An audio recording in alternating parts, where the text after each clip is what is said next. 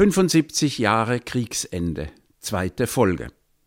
Wir lesen noch einmal in den Lebenserinnerungen Der grauende Morgen, die der Theatermann und Auschwitz-Überlebende Imo Moschkowitz 1996 erstmals veröffentlicht hat.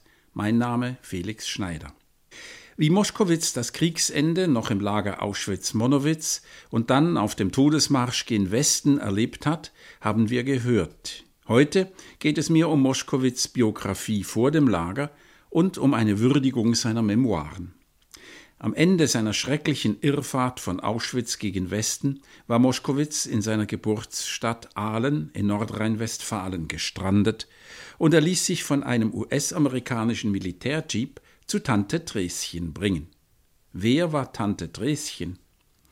Ihr begegnen wir, wenn Moschkowitz von seiner Kindheit erzählt, vor der Deportation. Es liest Vincent Leitersdorf. Diese große stattliche Frau war der personifizierte Widerstand gegen die Nazis. Ihre Waffe Menschlichkeit. Sie erhielt uns den Glauben an bessere Zeiten.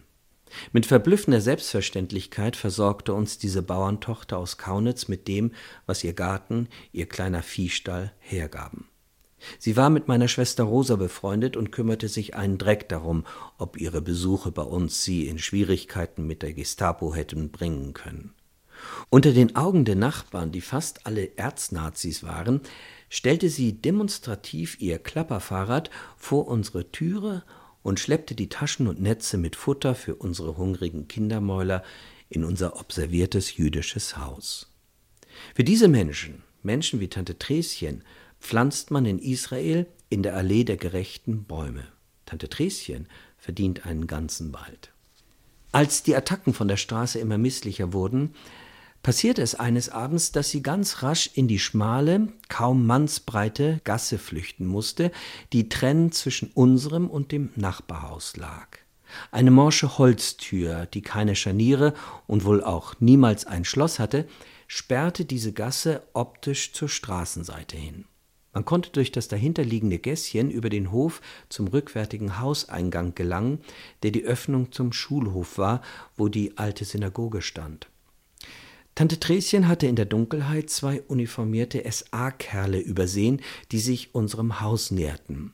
Sie hatte erfahren, dass an diesem Abend wieder ein Angriff auf unser Haus geplant war, mit Scheibeneinwerfen und sonstiger Randale, und sie wollte uns warnen. War sie zu spät gekommen? Ging es schon zu so früher Abendstunde los? Hatte man sie jetzt doch erwischt? Unter lachenden Tränen erzählte sie von ihrer Not, als einer der Kerle plötzlich pinkeln musste und zur Erledigung ausgerechnet die kleine, schmale, morsche Holztür vom Gässchen ausgesucht hatte, hinter die sie geflüchtet war und die sie festhalten musste, weil sie sonst erwischt worden wäre. Durch die morschen Bretterritzen pinkelten die morschen Knochen Tante Treschen an, die keinen Laut von sich geben durfte. Die Kerle mussten das Bier der ganzen Welt gesoffen haben. Nun stand sie, von Nazis angepinkelt, im steinernen Flur unseres Hauses und erzählte und lachte und hustete vom Lachen und japste nach einer Zigarette. Kaum konnte sie die Warnung über die Lippen bringen, die sie am Nachmittag bei dem Zahnarzt Schäfer, der ein SS-Hauptsturmführer war, ausgekundschaftet hatte. Bei dem ging sie putzen, nur um für uns was zu erfahren. Und dieser Dr. Schäfer wusste, dass Tante Treschen eine Verbindung zu uns hatte. Er kapitulierte vor der selbstverständlichen Menschlichkeit und sprach ihr gegenüber lediglich die Warnung aus, mehr als vorsichtig zu sein und nicht ihr Leben zu riskieren. Tante Treschen und ich haben diesem Erznazi, der er war, ganz eindeutig war, nach der Vernichtung des Nazireiches zu verstehen gegeben, dass wir für diese Hilfe, sie niemals denunziert zu haben, immer dankbar sein werden. Und das bewiesen wir auch durch helfende Tat. Es ist eine jener Ungereimtheiten, die auf Verständnislosigkeit stoßen, wenn von der Nazizeit die Rede ist. Nur wer von der Schrecklichkeit zu berichten hat, darf das Positive nicht unterschlagen.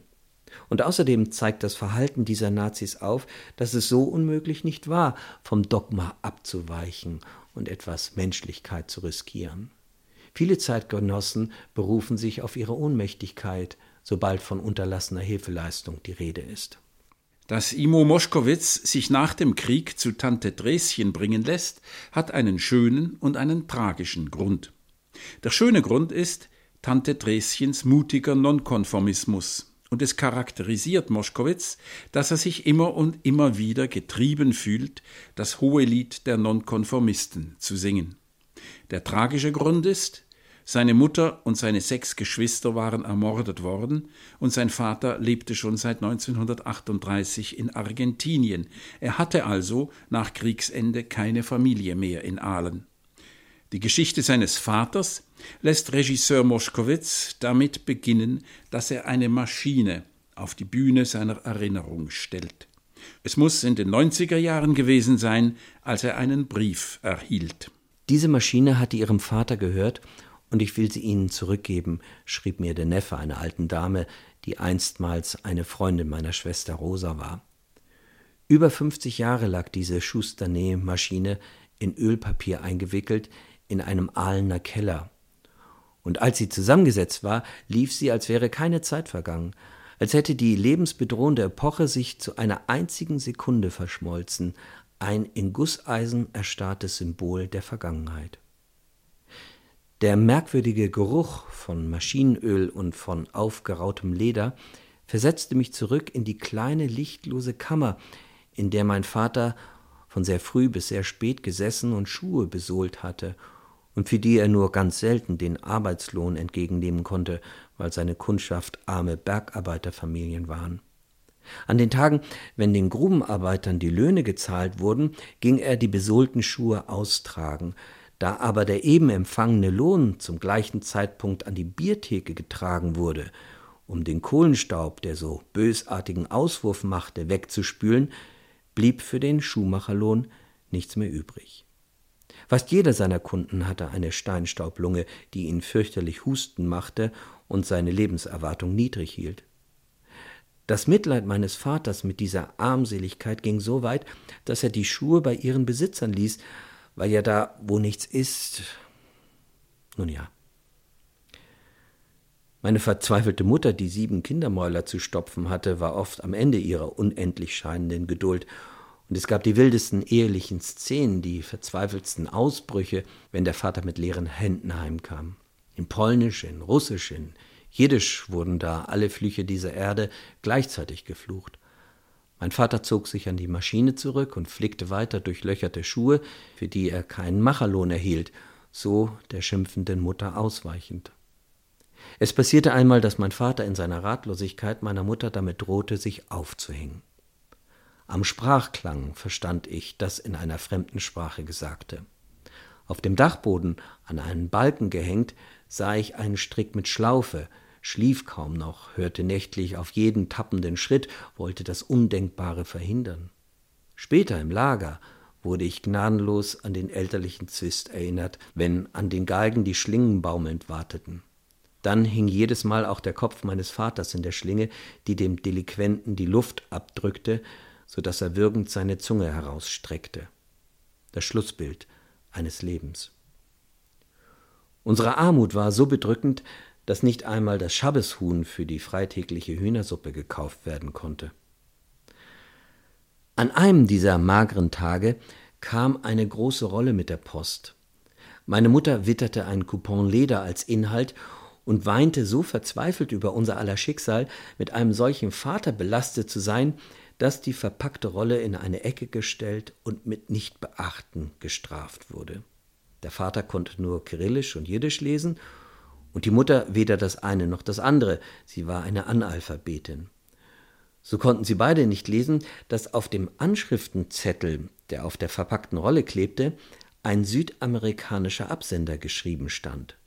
Das fand mein Bruder Hermann Tage später heraus, öffnete das Paket und schrie so entsetzt, dass alles zusammenlief, auf ein vermeintliches Unglück zu.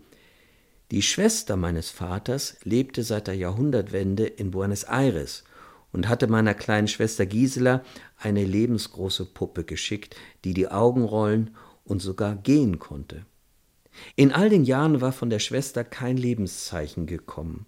Und ich weiß nicht, wie die durch den Ersten Weltkrieg zerstörte Verbindung wieder geknüpft werden konnte und der unmittelbare Anlass wurde, unsere Zukunft in Richtung Argentinien zu denken.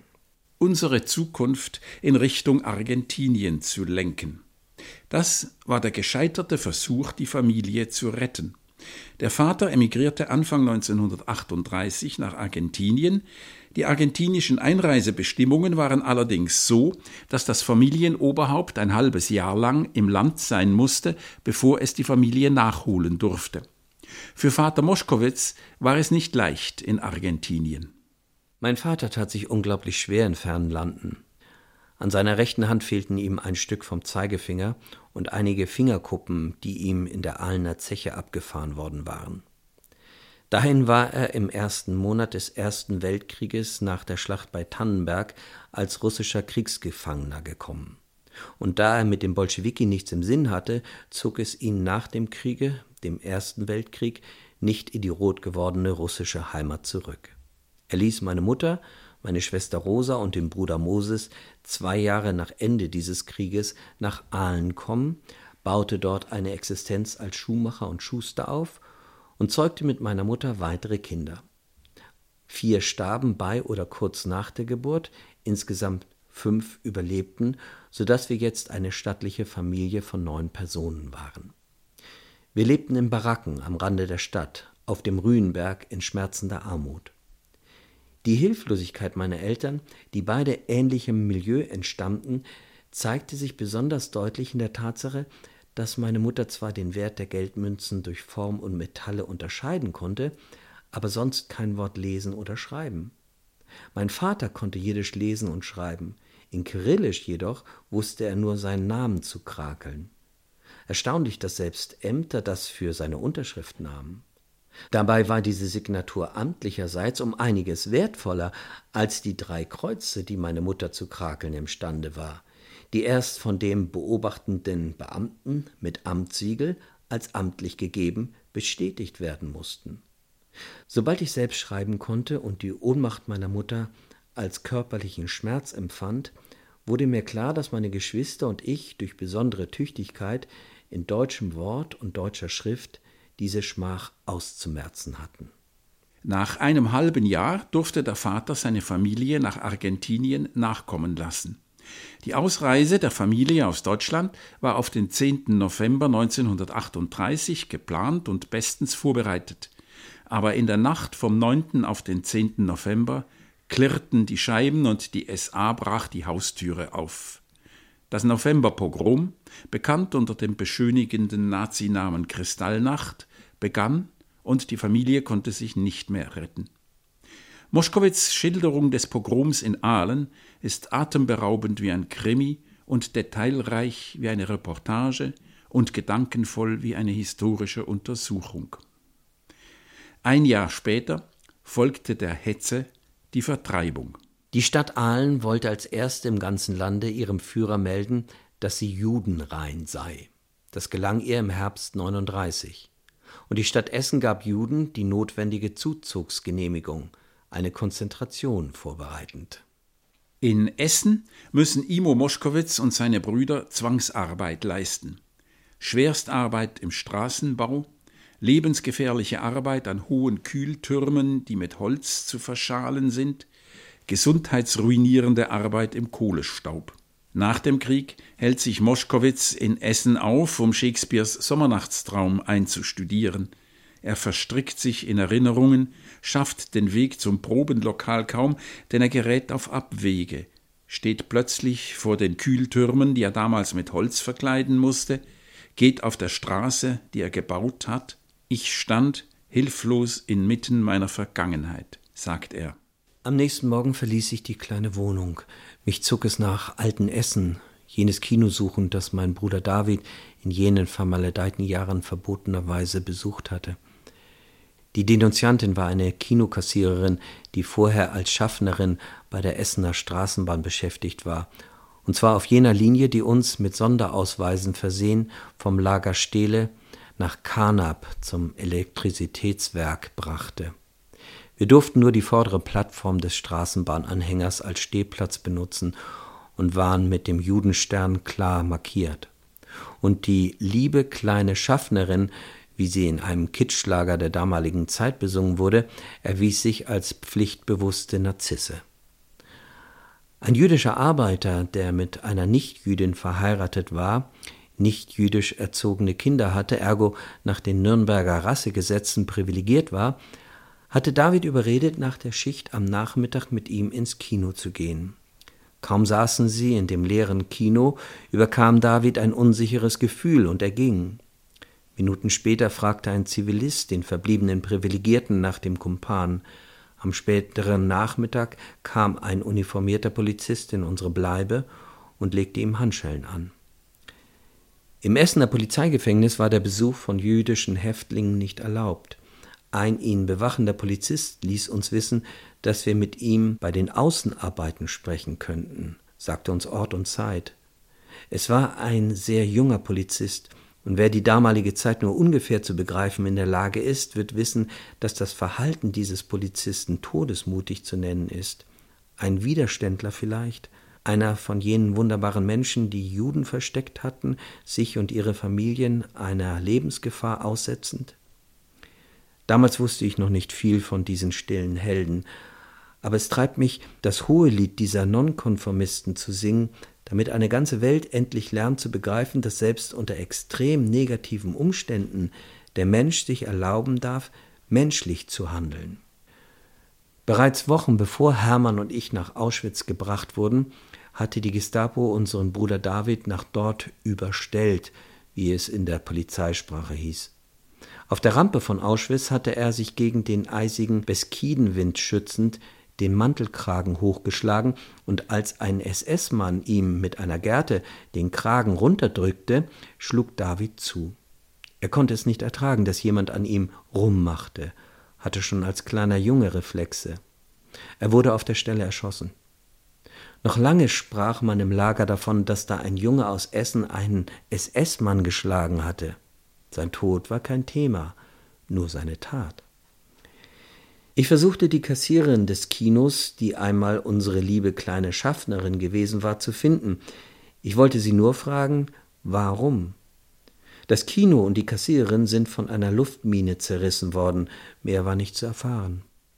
Moschkowitz irrt durch Essen. Er steht vor dem Metzgerladen, in dem er und seine Familie, der Laden war damals schon aufgelassen, gewohnt hatten, und sieht sofort wieder die Bilder im Schaukasten des Nazi-Hetzblattes der Stürmer. Die Bilder zeigten, wie jüdische Metzger Rattenfleisch in die Würste für die Goyims mischten. Er sieht die ausgebrannte Synagoge, dann verlassen ihn seine Kräfte. Er geht zum Bahnhof, nur weg von hier. Ich suchte den Bahnsteig nach Wuppertal, nur schnell in den Zug und diese grausige Stadt verlassen, die so viel Vergangenheit einmahnt. Dort, dort drüben ist der Bahnsteig 1. Von dort brachte man meine Mutter und meine Geschwister in ein Vernichtungslager. Es war ein ganz normaler Personenzug, vollgepfropft mit Essener Juden, von einer mit aufgepflanzten Bajonett bestückten SS-Polizeimannschaft begleitet. Meiner weinenden Mutter riss der Schmerz des Abschieds einen langgezogenen Schrei aus dem Körper, der sich wie ein schriller, nervenzerfetzender Ton einer überdehnten Seite über den ganzen Bahnhof legte. Dieser Schrei hat sich in mein Hirn gebrannt, und die unmenschliche Angst, die sich damit verbindet, verfolgt mich selbst in meinen zufriedensten Stunden. Ich höre ihn immer, immer, diesen langgezogenen Schrei meiner Mutter, diesen Urschrei voller Todesahnung. Auch sehe ich immerzu jene damit verbundene Situation, die neben der Gefährlichkeit auch etwas unsäglich Lächerliches hatte. Die Wachmannschaft lud vor den Augen ihrer hilflosen Gefangenen mit lautem Kommando die Gewehre durch. Welch eine bornierte, großmannssüchtige Machtdemonstration. Welche Maßlosigkeit, die da an vollkommen hilflosen Menschen vorgenommen wurde. Hätte ich damals nur ahnen können, wie sie am 10. Mai 45 aussehen werden. So wie ich sie in Reichenberg, das heute wieder Liberitz heißt, unmittelbar nach meiner Befreiung von den Russen gefangen gesehen habe. Verdreckt, abgeschlafft, mit vollgeschissenen Hosen. Alles, alles wäre erträglicher gewesen. Neben den schnittigen Uniformen mit den blinkenden Koppeln sowie der Exaktheit der Marschierenden mussten wir zwangsläufig wie etwas Minderwertiges wirken. wie etwas, das den Wachen das gefährliche Gefühl der Überheblichkeit gab. Das sich besser dünken machte sie so gefährlich, die Großmannssucht. Hätten wir doch alle so geschrien wie meine Mutter, als der Zug den Essener Bahnsteig 1 verließ, so hätte vielleicht ein Echo was bewirkt, redete ich mir ein. Vielleicht nicht bei den zugbegleitenden Schergen, vielleicht nicht bei den vielen Reisenden, die den Essener Bahnhof bevölkerten, vielleicht aber beim diensthabenden Schaffner, der sich geweigert hätte, die Kelle zu heben, um diesem Zug freie Fahrt in den Tod zu geben. Ach ja, hätte, hätte, hätte. Die Schilderung des Gangs durch Essen ist typisch für Moschkowitz Erzählweise. Er erzählt nicht der Reihe nach. Er springt in der Zeit hin und her, assoziativ. Von der Nachkriegsgegenwart ins Lager, vom Lager in die Kindheit, von der Kindheit in die Nachkriegszeit wieder ins Lager.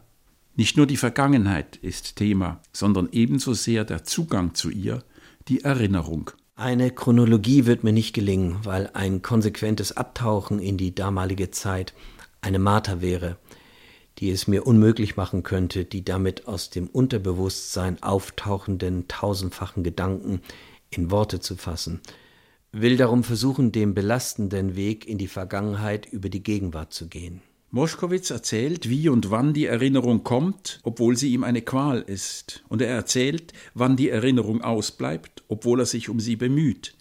Entstanden ist ein auch ästhetisch überzeugendes Mosaik von Erinnerungssplittern, eine sorgsam komponierte Collage. Er lässt die Lesenden teilhaben an seinem Kampf. Kampf nicht so sehr mit der Trauer, sondern mit der Unbegreifbarkeit des Vorgefallenen. So heftig und emotional seine Erinnerungen sind, er bettet sie immer in eine distanzierende Reflexion. Die Intensität seiner Gedanken und seiner Kunst kommt vom Reichtum und der existenziellen Tiefe seiner Erfahrungen. Klassische Begriffe werden mit konkreten Inhalten gefüllt, zum Beispiel die Fallhöhe einer Theaterfigur. Die Fallhöhe, das ist ein Begriff der Dramaturgie. Je höher eine Figur steht, sozial und vom Glück begünstigt, umso anrührender ist ihr Sturz. Das kennen wir. Für Imo Moschkowitz gibt's aber auch eine ganz konkrete Erfahrung, die er mit diesem Begriff verbindet. Sie geht auf seine Zwangsarbeit zurück, als er hohe Kühltürme mit Holz verschalen musste. So lernte ich mit einem langen Kantholz auf der Schulter, auf schmalsten Eisenträgern, wie ein Artist in der Zirkuskuppel, in schwindelnden Höhen zu balancieren. Immer wenn ich Hochseilartisten arbeiten sehe, kehrt dieses ziehende Gefühl in den Kniekehlen zurück, das ich bei meiner Tätigkeit mit der Gefahr spielend spürte. Meinen Brüdern, die angeseilt die Hölzer und Bretter vernagelten und die sich um mich, den kleinen Bruder, mit der gefährlichen Arbeit sorgten, galt es zu zeigen, dass mir diese Gefahr nichts ausmachte. Ich lernte geschickt mit ihr umzugehen. Ein Absturz aus dieser Höhe wäre das Ende gewesen. Wenn ich meinen Schauspielern eine Entwicklung in einer Rolle begreiflich machen will, dann benutze ich gern den Begriff von der Fallhöhe. Je höher einer steigt, umso tiefer kann er fallen, ist ein Satz aus meinem Regievokabular. Imo Moschkowitz steht beispielhaft für eine Generation von Künstlern, die das Theater, auch und gerade klassische Stücke, groß, wichtig und existenziell machen konnten, weil sie die ungeheuerlichen Geschichten, deren Zeugen sie waren, hineinprojizierten. Ein anderes Beispiel. Oft sehe ich auch dieses Lächeln eines jungen Lotschers, dessen Gesicht auch ohne Stirnlocken so geformt war, als trüge er auch jetzt noch, da alle Haare vom Haupte geschnitten waren, Peikelis. Ein Chassid ohne Frage, dem ein arischer Sicherheitsverwahrer mit einem Messer die Kehle durchgeschnitten, weil er ihm ein Stück Brot gestohlen hatte. Das wissende Lächeln eines beinahe satten Talmudschülers lag auf diesem schmalen Gesichtchen, und aus der tiefen Schnittwunde seiner Kehle sah ich einen warmen Dampf aufsteigen, wie der Rauch einer im Aschenbecher dahinqualmenden Zigarette, die der Raucher nicht mehr beachtete, stieg er auf an der schmuddeligen Wand eines Stalles, der uns als provisorische Häftlingsbehausung zugewiesen war, kroch sich im Zeitlupentempo drehend in das Dachgebälk, vermischte sich dort mit dem im Strahl der Sonne glitzernden Staub und verschwand durch die Ritze der altersgeschwächten Dachziegel. War es seine Seele, die soeben seinen ausgemergelten Körper verlassen hatte? Eine sichtbare Seele? Ja, sind Seelen denn sichtbar? Ich? Ich habe eine gesehen. Und ich hoffe, dass Gott, wenn er wieder Gott sein wird, ihn wie einen Gerechten empfängt, wenn irgendwann in der Zukunft den gemordeten Seelen ein Platz in den Paradiesen zugewiesen wird. Gustav Gründgens hatte mich als Regieassistent engagiert und das erste Stück war Die Fliegen von Sartre. Marianne Hoppe spielte darin die Elektra. Sie hatte tanzend die Seelen der Verstorbenen zu beschwören, und die Bewegung, die sie dabei mit nach oben zeigendem Arm machte, war wie ein flüchtender Odem, der einem Körper verlässt, war wie die Seele, die aus dem aufgeschnittenen Hals des gemordeten Rasiden aufstieg, den ein Capo des Brotdiebstahls bezichtigt hatte. Das Erinnerungsbuch Der grauende Morgen liest sich heute noch so frisch wie vor 25 Jahren, weil Moschkowitz ein Interesse für komplexe Verhältnisse hat. Bei ihm gibt es nicht nur Gut und Böse, sondern auch alle Grautöne dazwischen und alle Entwicklungen von Gut zu Böse und von Böse zu Gut. Bei Dreharbeiten zum Beispiel trifft er eines Tages Albert Speer, Hitlers Architekten und Minister, der nach vielen Jahren Gefängnis entlassen war. Das ist zunächst die klassische Begegnung ehemaliger Nazi und ehemaliger Verfolgter. Moschkowitz denkt aber sofort über die Gemeinsamkeiten zwischen ihm und Speer nach, weil sie beide Häftlinge gewesen waren, und er reflektiert sein Verhältnis zu seinem Produzenten, einem ehemaligen SSler, mit dem er aber nun befreundet ist. Nichts beschäftigt Moschkowitz so sehr wie die Janusköpfigkeit des Menschen. Da sind die Arbeiter in Aalen. Er hatte zu ihnen ein kameradschaftliches Verhältnis und erlebte sie gleichzeitig als fanatische Antisemiten. Und wenn er Dalli Dalli hört, erinnert er sich sofort an die bellenden Münder der SS, die immer Dalli Dalli schrien. Und dennoch brachte er es über sich, in der Bundesrepublik in Hans Rosenthals Fernsehshow Dalli Dalli aufzutreten obwohl ihn die Erinnerung fast umbrachte. Es sind die Widersprüche, die dieses Buch lebendig gehalten haben bis zum heutigen Tag.